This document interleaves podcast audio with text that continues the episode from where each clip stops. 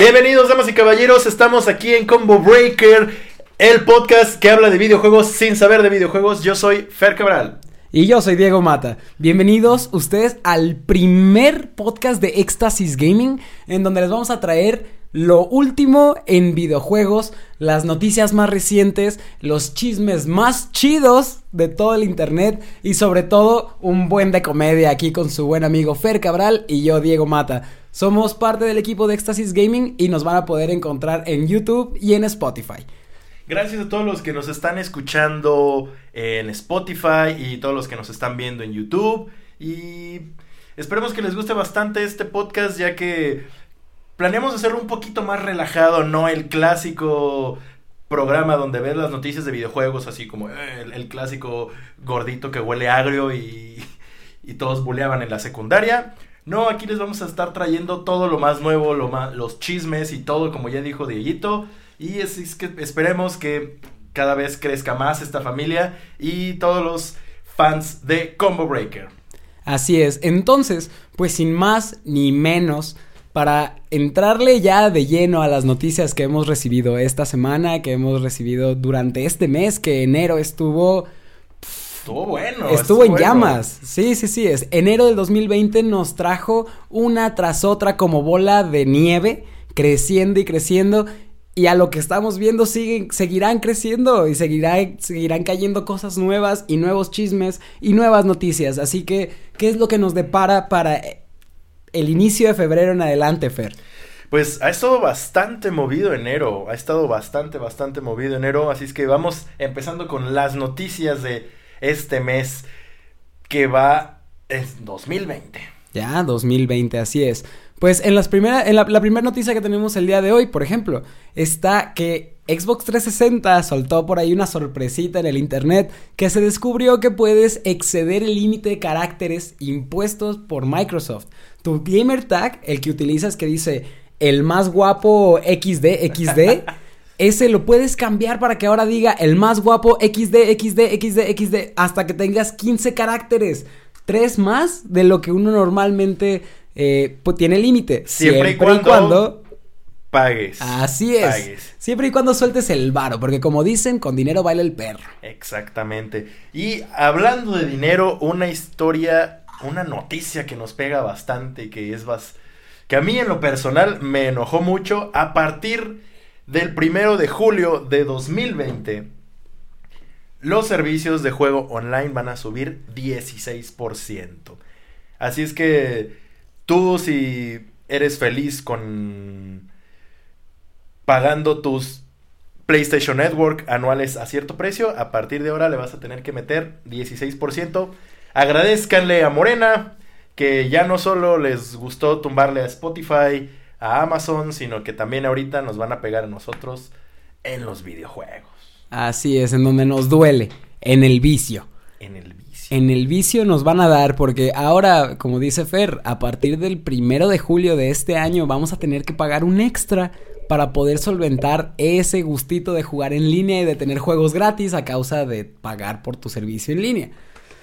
Exactamente, exactamente. A mí, por ejemplo, a mí lo que más me pega es en el PlayStation. Yo sí soy fanático de PlayStation Network y soy de esos que tiene los juegos gratis de hace como tres meses y todavía no los juego, pero ahí los tengo. Claro, claro, porque es, ese es lo importante, es lo que nos gusta, lo que nos llama de, estos servicios, ¿no? La oportunidad de poder probar juegos que a lo mejor en su momento no probaste o que sí hay jugado, o que sí jugaste, que pues, quién sabe, pero con acceso como si, tú, como si estuvieras pagando por un servicio de streaming de películas, por así decirlo. Entonces, pues bueno, vamos a pasar a la siguiente noticia. Dice... Hablando de PlayStation, precisamente. Sí, es cierto. Eh, en una encuesta hecha por GDC, por GDC, muestra que PlayStation 5 es la consola líder en el interés de los desarrolladores que, que participaron en ella. De verdad es increíble. Es, que no parece un refri. Yo creo que es por eso. Es por eso. Es por eso. Yo apostaría que es por eso. El simple hecho de que no parezca una torre rectangular espantosa. Como, como de esas bocinitas que te regalan en el Oxxo. Claro, claro. Cuando compras, cuando compras dos cartones de chela, Ándale, de esas de más 100 pesos más, así te dan tu bocina Kobe, pues bueno, es parecida.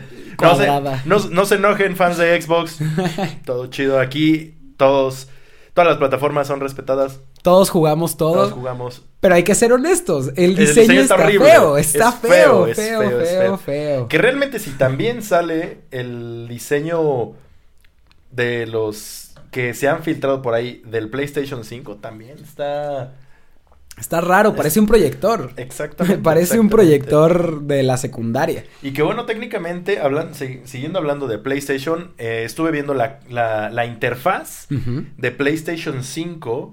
Es, es casi igual a la de PlayStation 4. Se, Es filtra- cierto. se filtraron por ahí unas imágenes, Cierto. pero eso no significa que vaya a ser la versión final.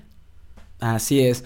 Digo, como todos sabemos y como siempre lo hemos visto, siempre van a existir las filtraciones. Siempre van a existir estos famosos leaks de información de las empresas de videojuegos, así como en cualquier otra empresa de tecnología y de películas y de todo, de todo, siempre va a haber leaks. El detalle es que según estos leaks de PlayStation 5 nos muestran que la interfaz del Play del, de- del nuevo de la nueva plataforma de PlayStation es muy similar a la de Play 4, Ujú. pero ¿tú crees que realmente Sony se arriesgaría a eso? ¿A hacer otra interfaz igual? Porque So- ya lo hicieron, ya es muy nos- similar. Sony nos ha tomado el cabello muchas veces. Muchas. Nos ha troleado un buen de veces, así es que no sé. No sé, porque No lo sé. Puede ser. Digo, ya veremos. Se supone, según los, los, los rumores, podremos ver el PlayStation 5 en el mercado a finales de este año. Y eh, entonces hay que seguir ahí a la espera, tratar de encontrar todas las posibles noticias, leaks, rumores, chismes y hasta que lleguemos a la verdad. Exactamente. ¿Y dónde lo estará viendo? Aquí, en Combo Breaker, por Éxtasis, Éxtasis Gaming. Míralo.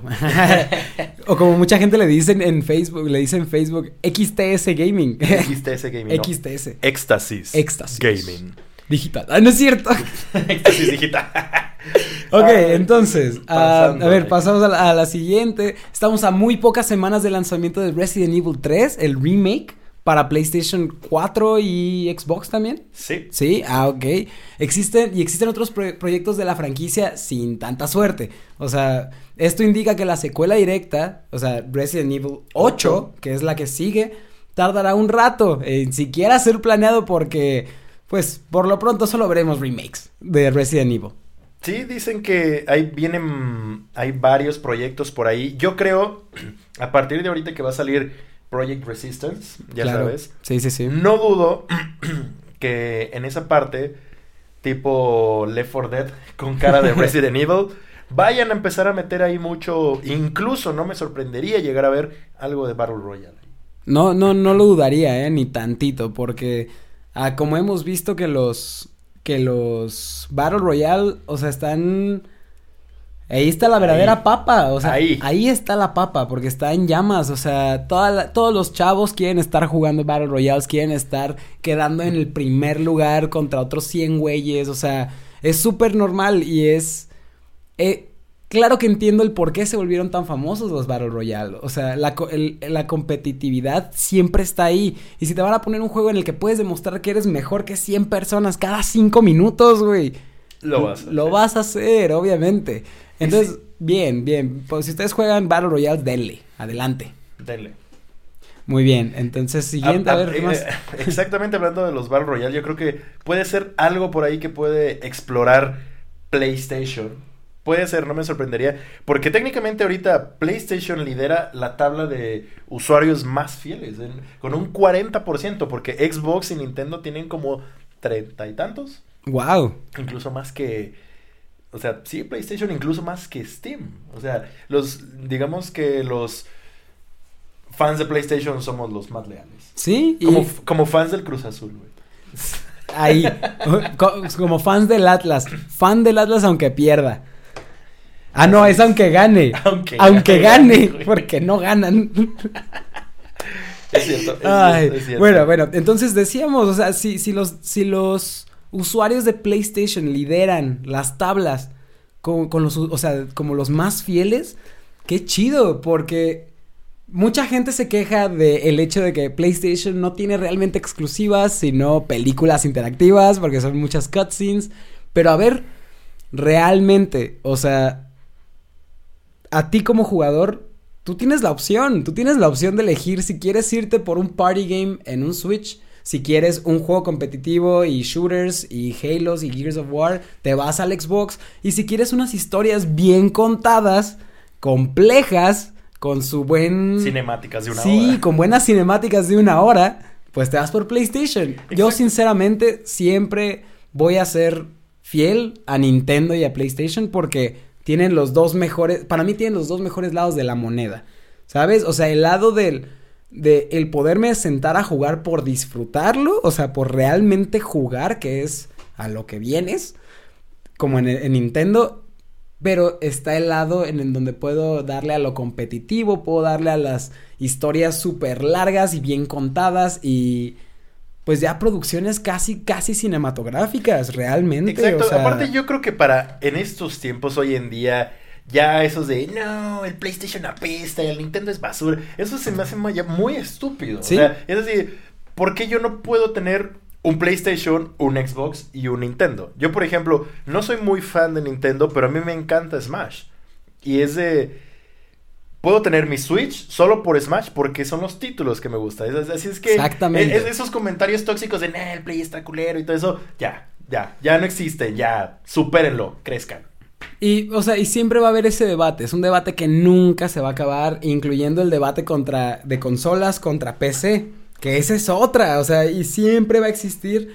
Y nunca les voy a negar que en PC se ve mil veces mejor que en una consola. Pero, pero, no hay nada que se compare con la practicidad de una consola, realmente. O sea, y compara precios. Por ejemplo, si tienes el dinero para comprarte, armarte una PC profesional, gaming, para streaming, lo que quieras, dale. Pero, ¿qué tal si solo cuentas con 8 mil pesos? Es, creo que es para otro tipo de jugadores. Claro, Creo que es claro. para otro tipo de jugadores más, más hardcore. Pero si eres tú alguien, un jugador más casual, alguien que eh, llego de chambear y quiero tomarme una chela y echarme unas dos, tres partiditas de Smash, creo que es diferente tipo de públicos. Pero eso Sí. de que se están peleando y ver cuál es mejor, pues no, no mames. Sí, no, ¿para qué? ¿Para qué, ¿Para qué pierden tiempo ahí si pueden disfrutar ese tiempo, aprovechar ese tiempo jugando? Lo que quieran, lo que les guste y ya. hab- hablando de jugar, y Dale. hab- hablando de jugar, estoy emocionado por, volvemos a las filtraciones, porque por ahí Amazon España cambió a una, una semana antes la fecha de lanzamiento de The Last of Us 2. Qué No, chulada. Que no ha sido confirmado por Naughty Dog, pero todos conocemos The Last of Us. Y todos estamos así ya saboreándonos tener The Last of Us 2. Y bueno, si ya tuvimos muchos atrasos, creo que estaría bien tener Un adelanto. una, una semana, pero... Sí, o sea, que, que no solo nos quiten tiempo, que no solo nos hagan esperar, que también de repente las empresas hagan eso, ¿no? De, pues vamos sacándolo antes. ¿Sabes? Exacto. O sea, está chido porque a final de cuentas no lo están haciendo. Sí lo están haciendo por vender, pero lo están haciendo por los fans. Sea, lo hacen por el público, por el público que está tratando de, que consuma ese producto. Y además es un juego tan esperado por tantos años que se va a vender como pan caliente en cuanto salga. El momento en el que esté a la venta se va a vender como loco. Recuerdo cuando salió Last of Us 1, el original en 2013. Wow, o sea, fue una revolución en el mundo de los videojuegos porque realmente era un juego muy bien contado, muy bien desarrollado, muy ah, Era- Muy triste. es, es esos, ya cuando un juego te logra hacer sentir algo, no solo que estás jugando, sino como que te inmerse en la historia, eso es ahí como dices, es un buen juego. sí, ahí es eso- cuando dices que vale la pena. gordo, a mí me cae muy gordo de Last of Us. Porque todos se mueren, es un juego muy... Es así, quiero divertirme y estás jugando y terminas triste. Muy triste. Y, de- y lo peor es que desde que inicia el juego, desde Sí. que inicia el Sí. juego, tú ya estás triste porque comienza muy fuerte. Aquellos que no han jugado The Last, The Last of Us para PlayStation 3 o PlayStation 4 en su versión remasterizada, realmente les recomiendo de todo corazón que lo jueguen. Es un juego que vale la pena en la dificultad que quieran, jueguenlo en el a a la hora del día que quieran, jueguenlo, vale la pena. no tiene tanto, no es un juego tanto de terror, es un juego más de supervivencia y es un survival. Entonces, creo que si te gustan ese tipo de juegos, le puedes encontrar ahí un gustito adicional. Ok, y bueno, pasando a otras... hablando de, de, enfermedades y zombies. Hablando de enfermedades y zombies y virus que crecen y se desarrollan, el juego Create a Plague se disparó en ventas a partir del brote del coronavirus. Qué triste. Qué triste que, que un detallito tan simple como, como un, una epidemia se convirtiera también en una razón para que en el mundo de los videojuegos, mira, jalaran a más gente para, para que comprara el juego de Create a Play. Yo no lo he jugado, no, no he tenido, pero he, visto, a partir de, de, que escuché eso, fue así como de, no sé si sentirme culpable de que están, a partir de, muy, de la enfermedad que está ahorita del coronavirus, que están, dispararon las ventas, así como de, ah, no sé, como, no, no sé cómo se ha de sentir, por ejemplo, los, los creadores y los dueños del título que digan, llegan llega un día y, güey, los, el título se disparó y se está vendiendo el doble de lo que se estaba vendiendo. Ah, muy bien, muy bien. Ah, pero es que es porque hay una pandemia en China. Ah, este, bueno, no sé si reír o llorar, ¿no? Acá de que, no sé si emocionarme o agüitarme, dirían los, los desarrolladores. Y qué triste, ¿no? Que estemos enfrentando ahorita una de las de las situaciones de salud más pesadas que ha habido en, años, en todo el mundo. Y pues esperemos que, que todo salga bien. Cuídense, por favor, muchachos. No salgan sin suéter, no sean, no sean así. Su tío Matatena les dice que Desayunen todos los días. Todos los días. Y pónganse suéter. Por favor. ay, pero bueno, seguimos con las filtraciones. Seguimos. con las filtraciones. Se filtró. Aparte de que viene una tercera película, se filtró por ahí, dicen, que Konami trabaja en dos entregas nuevas de Silent Hill. ¡Ah! Lo cual me hace pensar, ¿Vuelve Silent Hills? ¿Terminarán PT? Las, no sé, han dicho que están, que estos dos títulos están siendo desarrollados desde hace dos años, pero por estudios externos. Por obviamente lo mismo de los leaks, las filtraciones y todo eso. Se dice que uno sería un reboot suave tipo como Shattered Memories. Mm, ya, ese fue el de PSP. Exactamente. Y otro como un tipo Until Dawn. Ok. Algo como más de como un toma de decisiones, toma, de decisiones. Que no sé, sinceramente, a mí me encantaría ver Silent Hills, pero lo veo muy difícil ya a, partir de que su santidad Kojima, después de haber lanzado Death Stranding, dice que se quiere dedicar a títulos más pequeños. Así es que la veo complicada.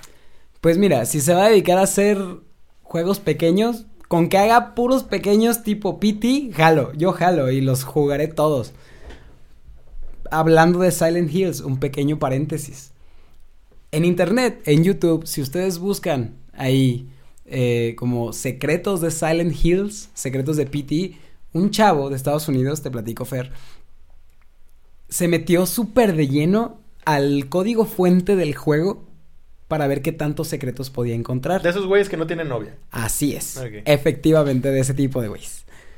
Total, primero descubrió que el fantasma de la, de la chava que te va persiguiendo durante el juego, que te asusta y demás, descubrió que siempre te está siguiendo, que siempre está atrás de ti.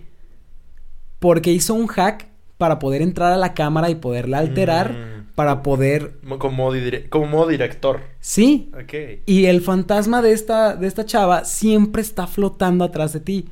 Entonces, en cualquier movimiento abrupto, rápido que hagas, o dentro de, la historia que te están diciendo varias cosas, si volteas, te va a asustar por parte del, del código fuente del juego. Esto sucede a partir de que tomas la linterna. A partir de que tomas la linterna, se adhiere a ti, como si estuviera en, la linterna. Total, no solo descubrió esto, al haber, al haber terminado el, el, playthrough con esta cámara nueva, esta cámara diferente en la que podía seguirlo desde atrás, al, al, pues ahora sí que al personaje principal, descubrió que al salir, al terminar el, el juego, para aquellos que lo han visto, sale Norman Reedus, que es, ¿cómo se llama en Walking Dead? Este, Daryl. Darryl. Daryl Dixon. Cuando sale él, ahí se acaba la escena, se acaba el, el playable Sí, teaser sí, sí. y sale el anuncio de Silent Hills. ¡Pum! Listo, párale de contar. ¿Pero qué crees que descubrió? Descubrió que Hideo Kojima escondió en el código fuente del juego todos los assets y los diseños de la animación que ya había hecho para ese espacio. No es un Mm. video, es una programación para un juego. Entonces este chavo lo que hizo fue, a ver, voy a salir del, ahora sí que voy a salir del, del loop interminable y voy a ver al final que puedo caminar en este nuevo Silent Hills. Y está todo diseñado, hasta los balcones de las casas, de los departamentos que están a los lados. Se puede caminar por un buen tramo antes de que se acabe el mapa. Eso quiere decir que Hideo Kojima sí lo estaba trabajando a detalle y sí tenía, sí tenía ya la base del Exacto, juego. o sea, sí, sí, sí. O sea, sí había. No habían diseñado solo una hora de gameplay. Así es, no, o sea, como, como fue originalmente PT. O sea, sí tiene mucho más trabajo y mucho más esfuerzo. Qué triste. Esp- espero, espero en algún punto esa joyita vuelva a la luz. Espero. Así es. Y bueno, pues no todo es, no todo es malas noticias. También tenemos, tenemos varias Vamos con los lanzamientos. Lanzamientos, así es. Esta semana nos cayó el Joker, The Joker de Mortal Kombat, eh, para Mortal Kombat 11, que está increíble. La verdad está súper loco su estilo de pelea. Está disponible ya para todos aquellos que tienen el Fighter Pass. eh, y, se- y ya en esta semana que entra van a poderlo descargar. Estamos ahorita a primero de febrero. A partir del 4, si no me equivoco, ya lo pueden descargar todos los que. Ya lo pueden comprar todos los jugadores. También estuvo el lanzamiento de Kingdom Hearts Remind, que es el DLC, El primer DLC. el primer DLC de Kingdom Hearts en la historia. y agregó muchos, muchos, muchos detalles a la historia y muchas variaciones en las, en las animaciones, en los cutscenes. Y agregó modos de juego adicionales, más el menú premium. Así que si les gusta Kingdom Hearts, dense una vuelta también por mis streams porque estamos justamente eh, yendo al camino de todo el Kingdom Hearts 3 hasta Remind, para que lo chequen. ¿Y qué más? ¿Qué más tenemos? Bueno, que ya salieron, se anunciaron los juegos de PlayStation, los que van a regalar PlayStation si, si tienes tu membresía PlayStation Plus. Vamos a tener disponibles a partir del 4 de febrero, precisamente. Va a estar Bioshock, la colección. O sea, los tres juegos, tanto Bioshock, Bioshock 2, Bioshock Infinite, con todos sus DLCs. Ahí está. Aparte va a estar los Sims 4 y va a estar mm, Firewall Zero Hour, que eso es un, un shooter para los pocos que tengan un, un PlayStation VR. Va a estar también ese juego. Y no sé si habían escuchado ustedes del programa de PlayStation Talents. No, realmente yo no conocía de esto. ¿Qué es? Va- más les vamos a hablar en el siguiente episodio un poquito más de eso. Pero Uh, vamos a tener disponible Aces of the Multiverse, que es como un juego que como tipo FIFA, pero pueden jugar fútbol entre varias razas de distintas dimensiones. O sea, bien. exactamente, Bien, exactamente. bien, bien. Sí. PlayStation Talents nos va a regalar Aces of the Multiverse. Ok, bueno, pues a, a probar esta joyita y si eh, lo está trabajando PlayStation para, para su público, pues a darle.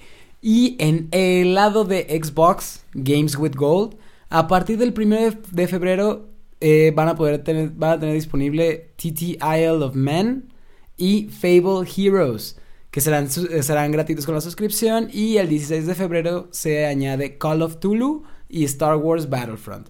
Y pues qué mejor, ¿no? La neta está, se están rifando en Xbox. Yo no soy fan de Xbox, nunca lo he sido sinceramente. Pero sí debo reconocer que el Game Pass de Xbox está loco. Está muy, muy loco porque... ¿Qué onda? ¿Qué onda que puedes... Que puedes tener un, un acceso a una biblioteca como de 100 juegos pagando escasos 60 pesos al mes. Ese es, ese es un gran plus. Ese es un, un gran plus que tiene, que tiene Xbox. Así es. Y bueno, ahora sí, pues vamos, ya eh. vamos a pasar a... Sí. Esas, esas, esas fueron las noticias del mes pasado. Así sí, es. porque ya es mes pasado. Ya, Sí, ya. Esas fueron ya las noticias del mes para todos los que se estaban quejando de, ya es 45 de enero. No. 45, ya 45 sé. de enero. Fue larguísimo. Fue un Lo- mes muy largo. Lo sentí muy largo, lo sentí como ¿Lo si... muy largo? El mes, Ok, nada más. muy bien. Nada más el mes. Y bueno, pues entonces ahora sí vamos a pasar con el tema del día de hoy. Vamos a debatir acerca de los buenos y los malos DLCs. Cada, cada, cada, cada episodio les vamos a estar poniendo, te los vamos a estar, sí, vamos a poner el, el, en Facebook un tema. El más votado va a ser del que vamos a estar hablando en cada programa. Así es. Así es que ahí tienen que estar pendientes en las redes sociales de Éxtasis Gaming y ahí en la cajita de comentarios deben de poner de qué tema les gustaría que echáramos chisme. Que esta vez decidimos los DLCs. Así buenos es. DLCs, son buenos, son malos. Antes de, antes de entrar en, en temas de cuáles son buenos y cuáles son malos, ¿tú crees que son buenos o crees que son malos los DLCs? Ese es el detalle. Todo depende. Todo depende de, del contenido que te ofrezcan. Porque tiene que ser una relación precio-calidad. Y que sí, que sí tenga un sentido. Porque yo no pienso pagar por un DLC si el juego original no me gusta, ¿sabes? O sea, si el juego completo no me llena lo suficiente, no voy a. No voy a comprar un DLC. Y tampoco voy a comprar un DLC nada más para, a lo mejor para cambiar una ropa, como los skins que venden. A lo mejor no... Y a lo mejor está mal que yo lo diga así, pero la verdad es que no, no es algo en lo que, lo que me llene, no es algo en lo que yo vea que ahí está el gaming. El gaming está en disfrutar el juego, disfrutar el- el- a los personajes, el estilo de juego, etcétera. Y a veces los DLCs pueden o agregarle un valor al juego o, O pueden romperlo. quitarlo, pueden quitarle un montón de valor y dices, este juego ya se convirtió en basura, ya no lo quiero, no me quítamelo de enfrente. Pasa muy, yo creo que hay como un tiene que haber una balanza. Sí. Yo creo que de alguna forma los DLCs se crearon para mantener un juego vivo más tiempo. Claro. Por ejemplo, tienes tu juego, el juego está bien, está perfecto, y agregas, no sé, una historia alterna o un capítulo más, o en el caso de los juegos de pelea, un personaje invitado. Eso creo que está perfecto para las épocas. Lo que sí me caga es que lo están haciendo como en los juegos móviles, un pay to win, que literalmente ya te venden el juego pero los capítulos importantes o que resuelven cierta trama de la historia, te los venden. O por ejemplo, si tienes un tienes que pelearte y romperte la madre con un jefe, pero ah, si pagas este paquete, tienes armas más chidas para destruir ese jefe. Eso es lo que me zurra, me caga, me laxa, me excrementa. Y sí, o sea, porque a final de cuentas uno no quiere pagar, no quiere pagar si ya pagó por un juego, no quiere volver a pagar para jugarlo completo, para Te- poderlo venden juegos pasar. incompletos, Sí, exactamente. Es- y, te, y nos quieren dar a tole con el dedo, amigo. Es la realidad. Hay, hay empresas de videojuegos que te quieren vender, ahora sí que el final real de un juego en el DLC. que lo vamos a, to- a tocar ahorita. Bien. Vamos a hablarles de un 5. 5 DLCs que valieron totalmente su precio y 5 DLCs que fueron una mentada de madre. Bien, bien. Más, más feos que pegarle a Diosito en el pesebre, güey. Así es que Totalmente. vamos con los malos. Vamos Vamos con empezando los con los, DLCs malos. El primero de la lista es Elder Scrolls Oblivion. Ok, no tenía prácticamente mayor utilidad que mejorar el aspecto de la montura. De, o sea, después de incendiar los foros de internet, Bethesda aprendió la lección y empezó a incluir contenido más útil. Y bueno, obviamente más barato. Para los jugadores, nada más para hacerlo un poco más accesible. Pero esa armadura de caballo, o sea, una montura de caballo ya forma parte de los memes más graciosos y conocidos del mundo del internet y de los videojuegos. memes muy buenos. Claro, claro, claro. Muy, muy, muy buenos. Un clásico. Eh, Un clásico. Y hablando que tú mencionaste los colores. Creo que esto fue uno de lo más, de lo más, más sonado de Street Fighter 3, The Third Strike. Por un, creo yo que estaba como en 3 euros aproximadamente. Un set, no eran skins, ni siquiera eran skins, eran colores de ropa. Solamente los colores. Colores de ropa, el famoso DLCs para cambiarle el color de la ropa. Eso sí fue un insulto total. Ese es un tipo de cosas, eh, o sea, son el tipo de cosas que podrías agregar en una actualización a tu juego y listo. O sea, ¿realmente necesitas que la gente pague esos 3 euros más para cambiar el color del traje? Que técnicamente es una característica que la mayoría de los juegos la tienen incluida. Si no es que todos los juegos de pelea, o sea, qué mentada, ¿no? Ah, vergonzoso, vergonzoso. Pero bueno, a ver, tenemos también un juego que a mí me, me gustó muchísimo, pero me decepcionó, pues la falta de contenido. Este juego es Asura's Wrath. Para aquellos que no saben qué es Asura's Wrath, es un juego, dígase, God of tipo War. God of War, pero de mitología, ¿qué era? ¿Como china o japonesa? Mm, creo que era Asiático. Asiático. Amarilla. Era amarillo. Amarillo. Dejémoslo ahí, qué Amarillo. racistas, ¿eh? Este, dejémoslo ahí. Era, era un God of War, pero basado en un cotorreo más asiático. Sí. Y bueno, total, si no te dejó satisfecho a ti el final de Asura's Wrath, si tú lo jugaste, siempre se puede disfrutar de su verdadero desenlace. Pero con un pago. Es algo similar a lo que ocurrió con el final de Mass Effect 3. También ahí lo vimos, pero pues mucho más escandaloso porque Capcom puso en circulación hasta 5 capítulos adicionales que podías comprar para Asura's Wrath y se remataba la historia, o sea, por fin ya conocías un había un cierre propio, o sea, apropiado, perdón. Que lo único que valió la pena de ahí fue el, el crossover que metieron a Ryu. Sí, sí, sí. de Street Fighter que fue así como que... Pero... Era, es era Evil Ryu, ¿verdad? Era el, era el malo con los ojos rojos y, también salía Oni o salía Akuma. No me acuerdo cuál de los dos, pero también salía uno de ellos dos de creo Street que, Fighter. creo que Akuma. Lo voy a buscar porque tengo muchas ganas de hacer un gameplay de ese juego, ¿eh?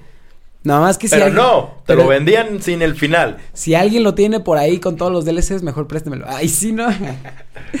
Y, ay, hablando, un, un, un- uno de un bastante, bastante sonado. Otro que también estuvo bastante culero que fue Battlefield 3. Eh, creo que el DLC se llamaba Ultimate Shortcut Bundle, que precisamente lo que hacía... Tú tienes como tu juego, vas progresando y vas desbloqueando muchas cosas, pero técnicamente la experiencia de- en, el multijugador de Battlefield a eso se, se traduce, a los desbloqueables, nuevas armas, accesorios y piezas de equipo para cada uno de tus, de tus personajes. Y la verdad es que es como una trampa, porque literal pagas para que te desbloqueen eso. Ahí es donde me pregunto dónde queda el... ¿Dónde, dónde queda el, esa satisfacción de que, ah, yo lo, yo lo desbloqueé, no simplemente pagué? Porque simplemente, o sea, liberar todo el material que uno debe de comúnmente desbloquear en el campo de batalla y tener suerte con los oponentes que se crucen y matando todo eso. Pero, ya sabes, EA, EA se sacó de la manga ese DLCs. Ese DLC que abría automáticamente todos los desbloqueables. Útil, seguro, vergonzoso. No sé. Culero. Ay, no, qué triste. O sea, ¿Dónde porque- está tu honor, basura? Y hablando de honor, o sea, haciendo ahí un paréntesis, ¿qué, qué opinas tú de que vendan los fatalities en Mortal Kombat? O- otro, otro DLC bastante. Ese es un plus, es un pues, plus ahí nomás, ahí. sí. Creo que es como también el, en un juego de Sonic que te vendían el paquete de vidas. De veras, de Te venden el veras. paquete de Ay, vidas. sí, sí. Que- sí, otro de esos. Pero también, o sea, de. No sé hacer los fatalities, voy a comprar moneditas para, para hacer un fatality con un botón. Es- Ah. o sea, lo chido es de que aprendes a, a jugar por- con el personaje. E- Eso de apretar todos los botones para ganar, déjalo a tu sobrinito de cuatro años. Déjaselo a tu hermano al que le desconectabas el El con- control, o sea... no es necesario, no es necesario que, que, o sea, perdón, más bien, o mejor dicho, si es importante que si te gusta un juego y le quieres dedicar el tiempo, realmente te dediques a un personaje, en especial los juegos de pelea. Los juegos de pelea requieren tiempo, requieren tiempo que tengas esa memoria muscular en los dedos, o sea, que te acostumbres, ¿no? Entonces no puedes andar por ahí en la vida diciendo que eres pro player de Mortal Kombat y nomás le haces así a la palanca. Le haces a la palanca y le picas a cualquier botón que, que aparece. Pues no, no se puede. Y el hecho de que vendan los fatalities le quita toda la esencia a Mortal Kombat, porque es de las mejores cosas es poder estar sentado junto a tus amigos y echarte un fatality en media reta y que todo el mundo esté, ¡wow! ¡Qué loco! Y eso es lo chido, es lo, es lo que de verdad prende en Mortal Kombat. Entonces, el pasarlo ya a un pay to win de... Porque realmente, o sea, solo, solo puedes tirar un fatality si ya ganaste. Si ya ganaste la pelea, entonces es tu manera de despedirte de la pelea. No, ¿cómo vas a pagar por Eh, ello? Es, es como el teabagging. Cuando, Sí, cuando sí, sí, sí, cuando matas a alguien. Cuando matas en, en un shooter, güey.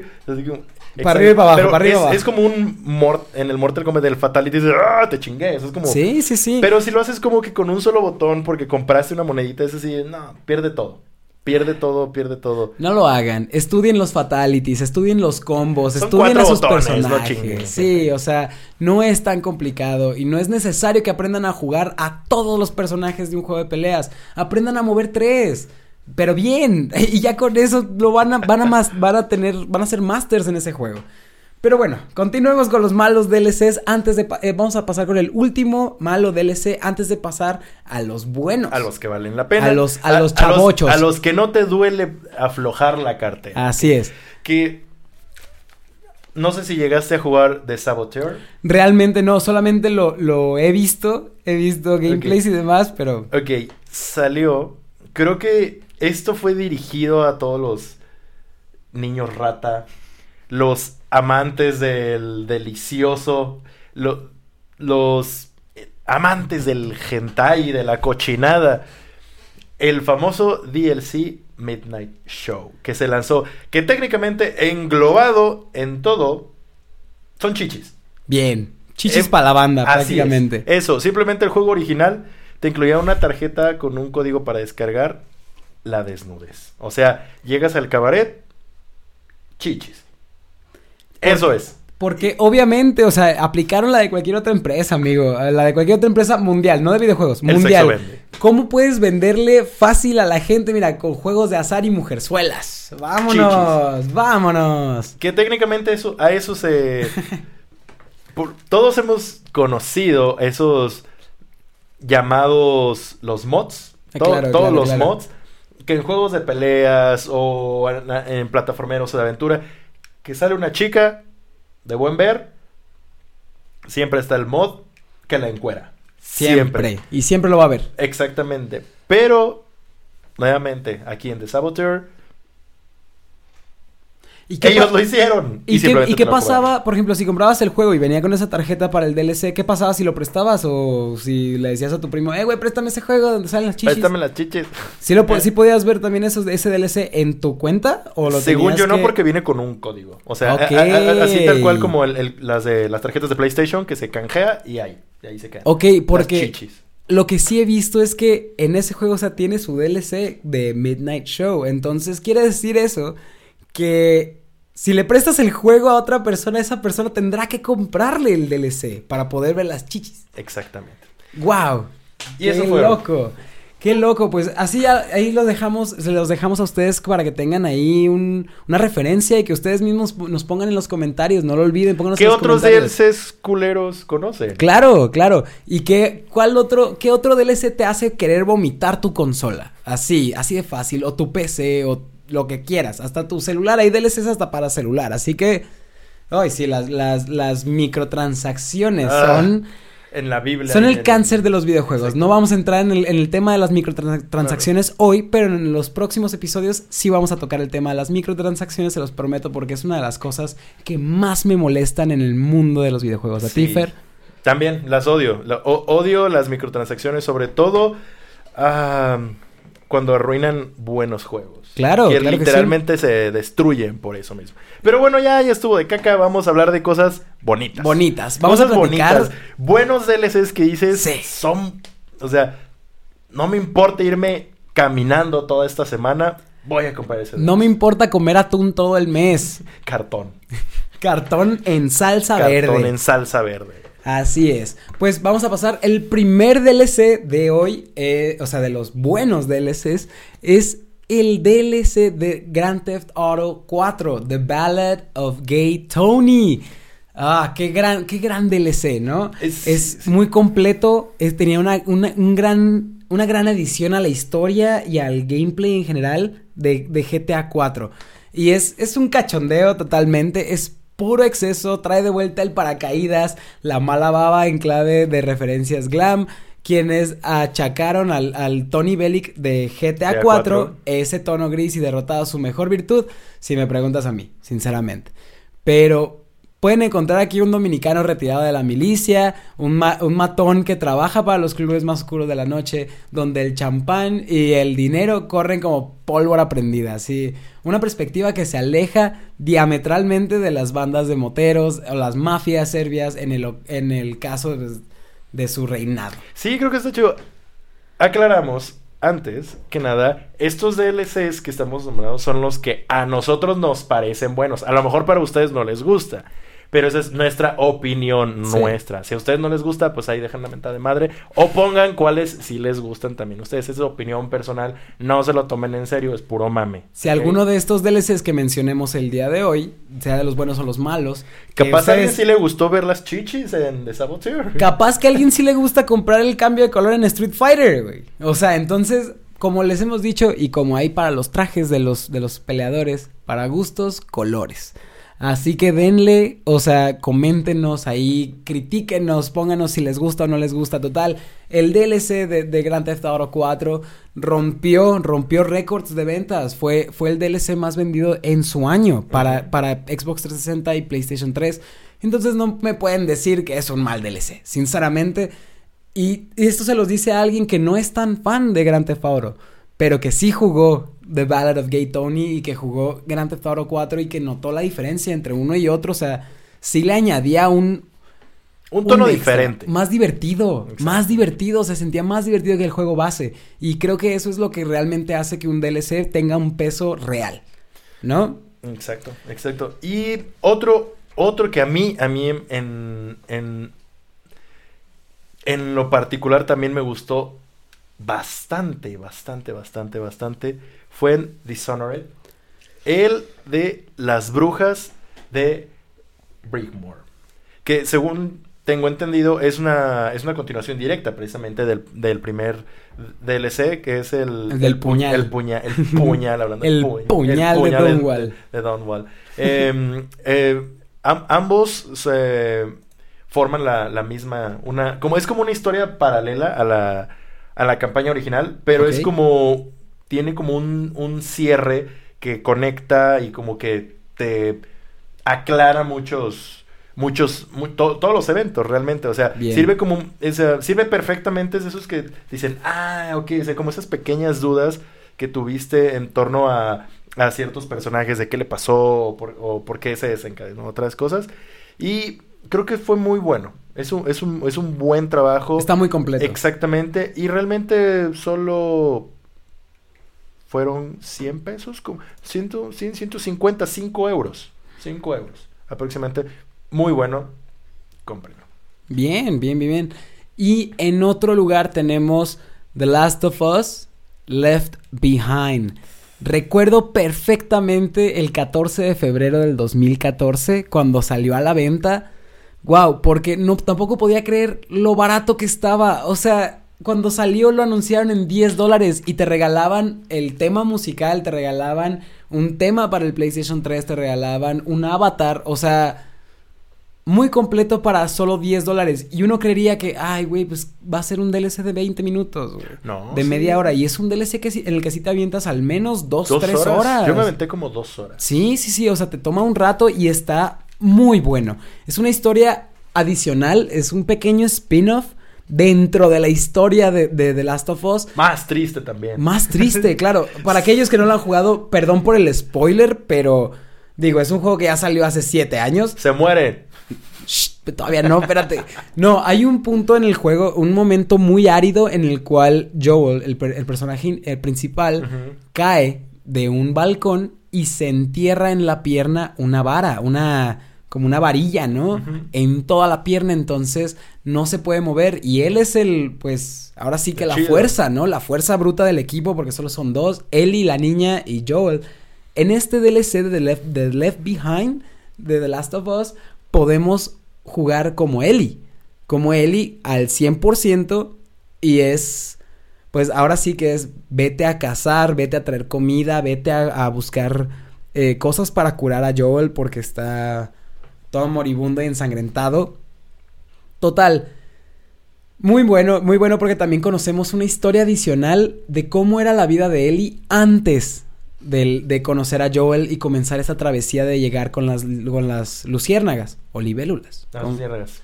¿Sí eran luciérnagas? Sí. Ah, ok. Muy bien. Y pues, tan simple como eso, solamente.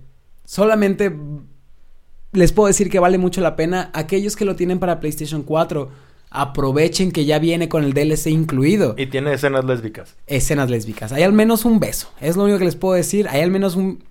Unos kikos, entonces vayan a verlo para que conozcan un poco también de la historia de Ellie, porque no se pueden aventar a The Last of Us 2 sin haber jugado al menos Left Behind. Exactamente. Sobre todo porque en The Last of Us 2, ahí es donde ya Ellie se muestran a Ellie abiertamente como, como gay. Y más independiente en la vida, o sea, que es. ella sola. Así es que, para que no los tome tan en sorpresa, jueguen ese, ese DLC, que es bastante, bastante bueno. Así es. Siguiendo hablando de zombies, eh, creo que es este modo, se- el modo zombie, literalmente es el modo zombie de Red Dead Redemption, es Undead Nightmare. Creo que muchísimos juegos ya han implementado el modo zombie, unos bastante culero y unos bastante chido, como es el de Red Dead Redemption. A mí, la verdad, me encantó. Este juego que es como un Grand Theft Auto de vaqueros, pero es, ese DLC es, es muy bueno. Mm, realmente, o sea, te muestran varias, a mí lo que me encantó fue que te muestran referencias a influencias como David Lean, como George A. Romero, como John Carpenter, o sea, todas esas hordas de zombies y un, un chupacabra. Este, creo que lo mejor de, de toda esa serie B de, de, de contenido zombiesco entra perfectamente. Y la verdad, Rockstar se sacó un 10 con este. Con todo eso. Y aparte, un montón. Te regalaron un montón de, de- de juguetes para. Para John Marston, para que los caballos del apocalipsis, Sí. o sea, pues, pues, o sea, los caballos del apocalipsis, todo eso. Y creo que es está muy bueno. Está, es, Sí, es- es muy bueno. completo, le es una por- realidad. le meten por ahí cosas bastante, bastante chidas. Y qué chido, ¿no? Que podamos ver eso en un juego tan completo como Red Dead Redemption. Sin contar el 2. O sea, porque ya Red Dead Redemption 2 es. Ya un, un mundo mil veces más grande, más completo. Pero si tienen la oportunidad de jugar el 1 y de jugar el Undead Nightmare que lo venden en físico, cómprenlo, jueguenlo, pruébenlo. Creo que está hasta en Steam, como en menos de 50 pesos. Pruébenlo. Y eh, de verdad se van a llevar una, una muy buena sorpresa. Undead Nightmare fue la razón por la que yo jugué Red Dead Redemption la primera Muy buen vez. juego, muy buen juego. Me lo prestaron porque me dijeron, güey, juégate este de Undead Nightmare, está bueno. Dije, no soy muy fan de los zombies, pero jalo. Lo probé, me terminé jugando todo el Red Dead Redemption completo porque no lo podía terminar de jugar. Estaba demasiado enviciado cuando, cuando terminé el Un- Undead Nightmare. Entonces realmente se los recomiendo. Vayan y chequenlo. Y hablando de enviciarme, yo creo que este, este último DLC, yo lo seleccioné porque es un juego en el que eché a perder toda mi secundaria. y creo que es uno de los primeros de los... No, no me atrevo a decir, no me, no me linchen, por favor.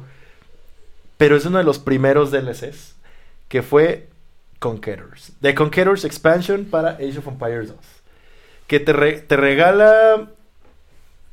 ¿Cuántos imperios? Como tres. Como do- dos civilizaciones más o tres. Bueno, bueno. Es que sí era, sí era, pero se- eran, que eran nada más tres civilizaciones, pero era un, era un arco de historia muy grande el que te daba con The Conquerors. Me acuerdo que venía, se lo regalaron a mi papá en una laptop compact que compró hace como, como 19 años, güey.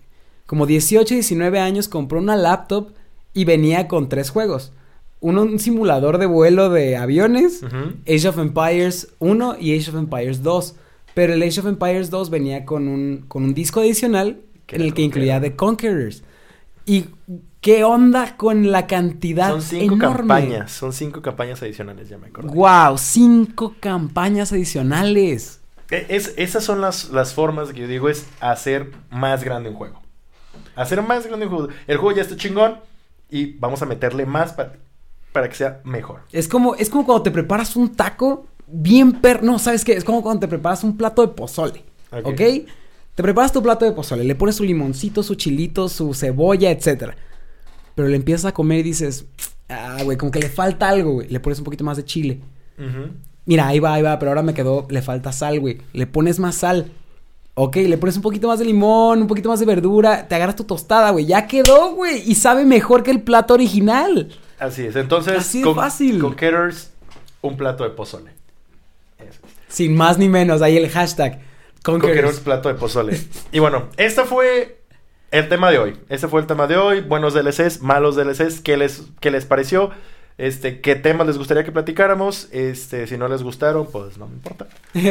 Y vamos a lo siguiente. Este siguiente va a ser, pues, platicar un poquito más de una pequeña dinámica. De qué tanto, de algunos juegos que han impactado bastante en nuestra vida. A lo mejor lo jugamos mucho y no sabemos nada. O a lo mejor sabemos mucho y nunca lo hemos jugado. Pero aquí está. El botecito. Botecito de la fuerza. Como pueden ver. Varios papelitos ahí. Vamos a sacar uno. Vamos a sacar uno. Y vamos a, a platicar acerca de ese juego. El que no escribió el papelito va a hacer las preguntas. Y el que escribió el papelito las contesta. Ya ustedes sabrán si nos equivocamos. O si le atinamos. O de eh, pendejo. Es- ah, digamos que es como un 100 frikis dijeron. Así es. Así es. Entonces, pues, ¿qué? ¿Comienzas? ¿Comienzo? Adelante, Dieguito. Va. Empiézale. Así, sin miedo, cero miedo, sin ver. Vamos a tomar el siguiente papelito y dice... The Last of Us. The Last of Us. Ok. Tenemos The Last of Us. Tenemos The Last of Us. Muy bien. A ver, mm, ¿qué no te gusta de The Last of Us? ¿Qué no me gusta de The Last of Us? Ujú. Ok, am, Wow, qué curioso, qué curiosa pregunta. Es que te lo voy a poner de, te lo voy a poner de este lado, ¿ok? Te lo voy a poner de esta manera. Las cosas que no me gustan de, de The Last of Us son cosas que me podrían no gustar en cualquier otro juego de ese estilo. Que es la limitación de, de, de poder encontrar municiones. La limitación de poder, no sé, que, que la mira sea un poco más precisa, etcétera. Pero son cosas Que, que... también le dan sabor al juego. Exacto. No, y este es el detalle, este es a lo que voy. En The Last of Us es un The Last of Us es un juego que en ningún momento me cansó en cuestión de, del gameplay. En ningún momento me disgustó, al contrario. Era tan bueno que ni siquiera lo quería terminar. Va. Ok, ahora, siguiente pregunta. Algo que tú le pondrías a The Last of Us. Que tú dijeras, así sea lo más estúpido, pero yo le pondría eso. No sé, un unicornio le pondría. No sé, ¿qué le pondrías tú a The Last of Us? Ay, disculpen la tos, mis chavos. Coronavirus. Coronavirus. Con que no sea neumonía para que no, no se vaya a hacer coronavirus, todo bien. Ok, ¿qué le pondría? Que pudieras montar a cualquier animal. Pero de que pudieras irte en un caballo, en un oso, ¿A en las un... NPCs también? No, bueno, no. Este, ese es en otro, ese es en el, en el otro juego que estábamos hablando del DLC. No, no, no, solo Los... que puedas, que puedas andar en cualquier Mm. animal, ¿sabes? Eso estaría, eso estaría muy chido. Siento que le agregaría ahí un extra el poder, no sé, no solo cazar, porque no cazas realmente en The Last of Us, porque ya no hay, Sí, los, los ciervos. sí, los ciervos, pero ¿qué tal si pudieras montar esos ciervos y pudieras andar acá de y andar en friega o andar en moto? O en un carro. O sea, ese tipo de cosas, tener, tener transportes Ya, ya, ya. en The Last of Us. Sí, pero yo creo como por lo mismo que no es un nivel, un mundo tan, es como un mundo semiabierto, no lo podría requerir. Ahora, última pregunta. ¿Cuántas horas le has dedicado a jugar The Last of Us? Pues no sé cuánto tome toma, no sé cuánto toma el terminarlo. Le calculo que unas 20 horas, 15 o menos. No, yo, creo, que, de, creo que- creo que menos. de campaña son como 8. Sí, han de ser como 8 y yo Pero en más las realidad- rejugadas, Sí, más la de sí, que, ah, quiero conseguir todos los coleccionables. Claro. Pues, y, yo, y realmente, por ejemplo, yo nunca le dediqué mucho tiempo al multiplayer. Nunca le dediqué mucho tiempo al multiplayer de The Last of Us. Así que, por ejemplo, yo diría que si lo pasé dos veces, una en PlayStation 3 y una en PlayStation 4, le calculo unas 18. Entre unas 16 y 18 horas que le metí al juego. Ok. Eso es Last of Us. Qué Va. joya, qué joya de jueguito. Venga. Sin ver, sin ver, sin ver. Los ojos arriba, los ojos arriba, los ojos arriba. Ok. Eh, la fuerza dice. Ah, esto lo escribiste tú, güey. Y... Pero yo también lo jugué. Bien. Yo también lo jugué. Mortal Kombat 9. Ah, ok, ok. Ese reboot hermoso que tuvimos de la historia de Mortal Kombat después de la caída de Midway. Después- ¿Sabías que la, en la- la historia de, de este Mortal Kombat fue que Warner Brothers absorbió Midway, los compró porque ya no tenían varo, ya no les ajustaba para hacer nada porque... Sin mencionar que Midway la cajeteó durísimo cuando hicieron Mortal Kombat contra DC Universe, que fue una patada horrible en el, en el hígado. Sí. Basura. ¿Qué te pareció este reboot tan completo, tan... Creo que fue la, pe- la perfecta forma de, de jalar este público para la, la- la nueva generación de consolas. Totalmente. Creo que fue perfecto. Obviamente es... A mí me gustó mucho. A mí me gustó mucho. No soy tan... De hecho, soy muy malo para todos los juegos de peleas. pero sí le dediqué e incluso, incluso jugué la campaña. Bien, la campaña es campaña. buenísima. Sí, sí. ¿Por qué? Porque... Para hacer juego de peleas. Sí, sí, Porque sí, el- por lo regular las campañas de juegos de peleas están muy culeras. Pero esa sí es buena. Es Ahí comenzaron a hacer campañas buenas. Exacto. Fue y ya ahí. después eh, metieron lo de la cripta y todo eso. Sí, Pero- sí, sí, Sí, me gustó. Ok, otra pregunta. ¿Quién es tu main de Mortal Kombat 9? Mi main de Mortal Kombat 9. Smoke. Smoke. Ay, lo, lo hicieron muy chido con su cabellito largo y todo, muy ninja. Sí, Bien.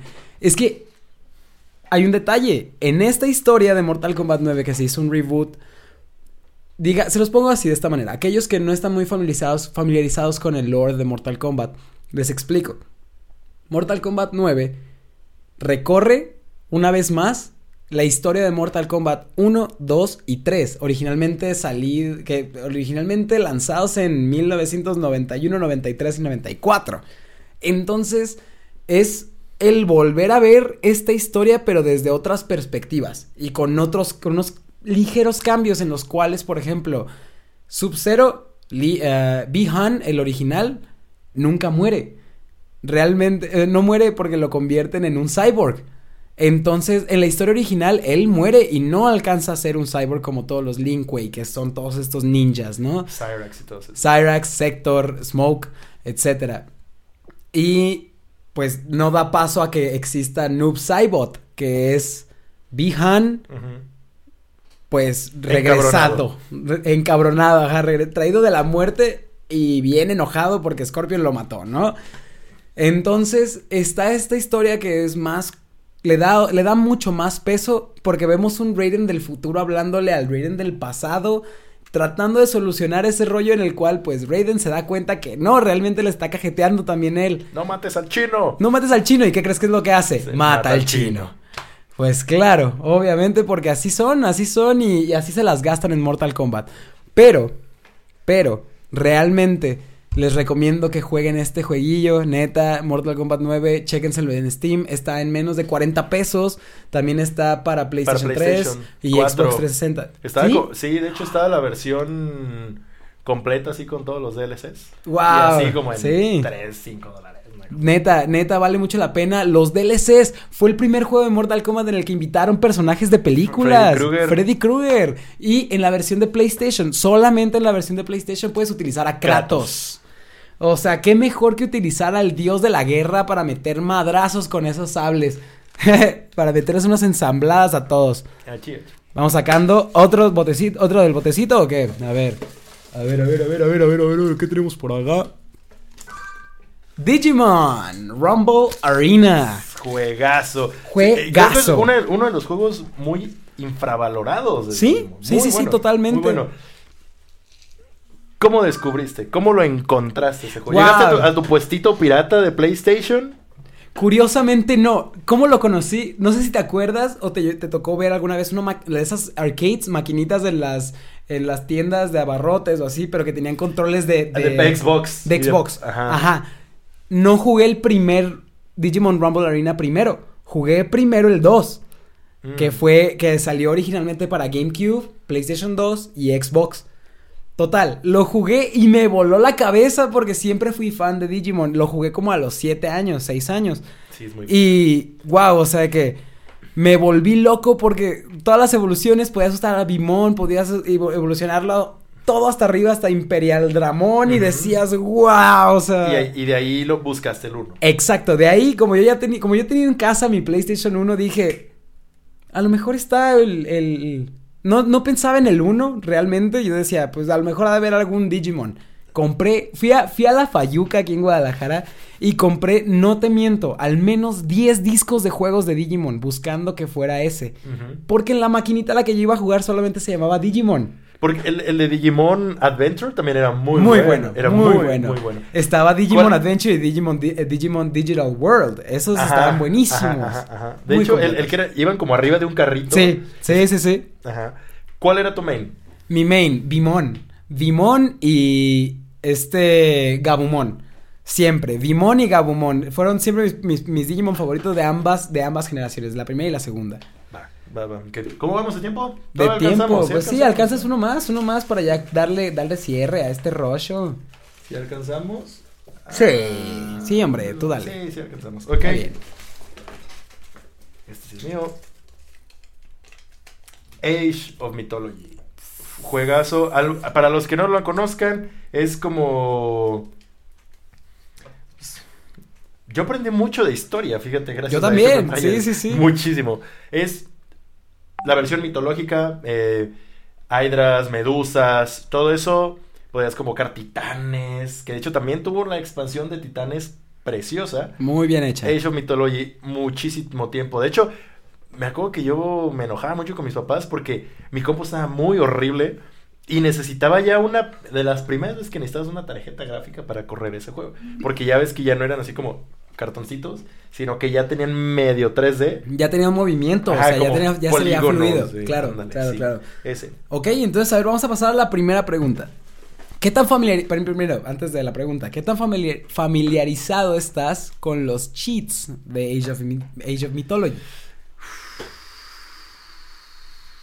No, usa- no, sí usabas Sí, sí, claro, cheats. claro, claro. Había uno para convocar a los titanes, había la- las lluvias de fuego. Ajá. Este, había uno, había un personaje como el que tienen todos, como por ejemplo en el 2 que salía el carro, el de How Do You Turn This On. Todavía me acuerdo de ese. Ay, era un changuito, ¿no? Era un Sí, changuito, sí, era sí, un sí. changuito, sí, sí, es cierto. Era, era un changuito que aventaba láseres. Sí, sí, me acuerdo. Y era súper poderoso. Ok, ¿cuál fue el cheat que más llegaste a utilizar mientras jugabas? La lluvia de fuego. La lluvia de fuego. La- los, los meteoritos. ¡Pum! a sí. todos. Porque e- eso incluso a los titanes también les daban la madre. Muy bien. ¿Cuál, ok, segunda pregunta, ¿cuál es de, de todas las culturas que están ahí revueltas en Age of Mythology, cuál es tu favorita? Egipcios. Bien. Es egipcio. Con Ra, con, Exacto, me encanta. con Slifer y con Obelisco y El ah. Crossover, güey. el crossover. Muy bien, muy bien. Pues qué joya, qué joya de capítulo. El primer episodio del, El del, podcast de Éxtasis Gaming Combo Breaker. Muchísimas, muchísimas gracias por habernos acompañado, por habernos escuchado. Si estuvieron en Spotify, en YouTube, en Facebook, síganos en todos lados. Nuestros Instagram, el mío es Diego MTTN. Y acá está como Catástrofe. Así es. Les los dejamos ahí en la descripción, los vamos a poner aquí en el video también para que los chequen. Est- esténse muy atentos. Va a ser un muy buen podcast. Va, vamos a tener invitados. De hecho, el invitado del próximo programa es. Les va a encantar. Va a ser un. La verdad, creo que es el. La perfecta madrina, más bien. Así es. Madrina. La perfecta madrina La que nos va a poner ella en, el, en jueguillos y demás. Exactamente. Eh, vamos a. Queremos esto que se genere como una sociedad. Esto, este combo breaker, queremos que todos eh, pongan sus opiniones. ¿Qué temas les gustaría que habláramos? ¿Qué invitados les gustaría? ¿Qué dinámicas les gustaría? Todo eso, esto se va a hacer como una bola de nieve. Va a ser como una diarrea y nosotros aguantándonos la tos. Así, queremos que sea cada vez más grande, todos gracias a ustedes. Eh, si les gustó el video aquí en YouTube, si nos están viendo en, en YouTube, eh, compártanlo, denle like. Igual en Spotify, guárdenos, escúchenos cuando se vayan a dormir. O algo más que quieras agregar, Dieguito. Sí, sí, sí, pues nada más hacerles saber a todos que nos sigan también en las redes de Éxtasis Gaming. Estamos tratando de hacer todo el contenido chido para ustedes, todo lo posible para que ustedes tengan contenido de calidad, que no sea el típico contenido de gaming y de pláticas ñoñas, no, que de verdad te puedas sentar a- y decir, mira, me identifico con ese güey, con ese güey, con el otro güey y que te puedas divertir, que te puedas reír un rato, pero al mismo tiempo, pues, escuchar acerca de videojuegos. Este podcast no es solo para los güeyes gorditos que les hacían bullying y olían agrio. Este podcast es para todos. Los videojuegos ya no son solo para los gamers. Los vi- videojuegos no solo son para hombres. Los, hay, hay videojuegos para todo público, para niños, para, para adultos, para, para familias. Ya quítense ese estigma de que los videojuegos te vuelven agresivo o de que los videojuegos son solo para los güeyes que no tenemos novia, que no tengo novia, pero eso no tiene nada que ver. Pero, este... Queremos que todos los- nos escuchen y que a todos les gusten los videojuegos. Si quieres poner a tu mamá a jugar Mortal Kombat, hazlo. Dale, dale, dale, aunque se asuste y aunque te diga que los videojuegos te hacen violento, tú dile, no mamá, mira, vamos a jugar y luego vamos a acariciar perritos. Así y es. listo. Esperamos que les haya gustado mucho nuestro primer capítulo. Esto es Combo Breaker. Pásenselo de lujo. Nos vemos. Muchas gracias.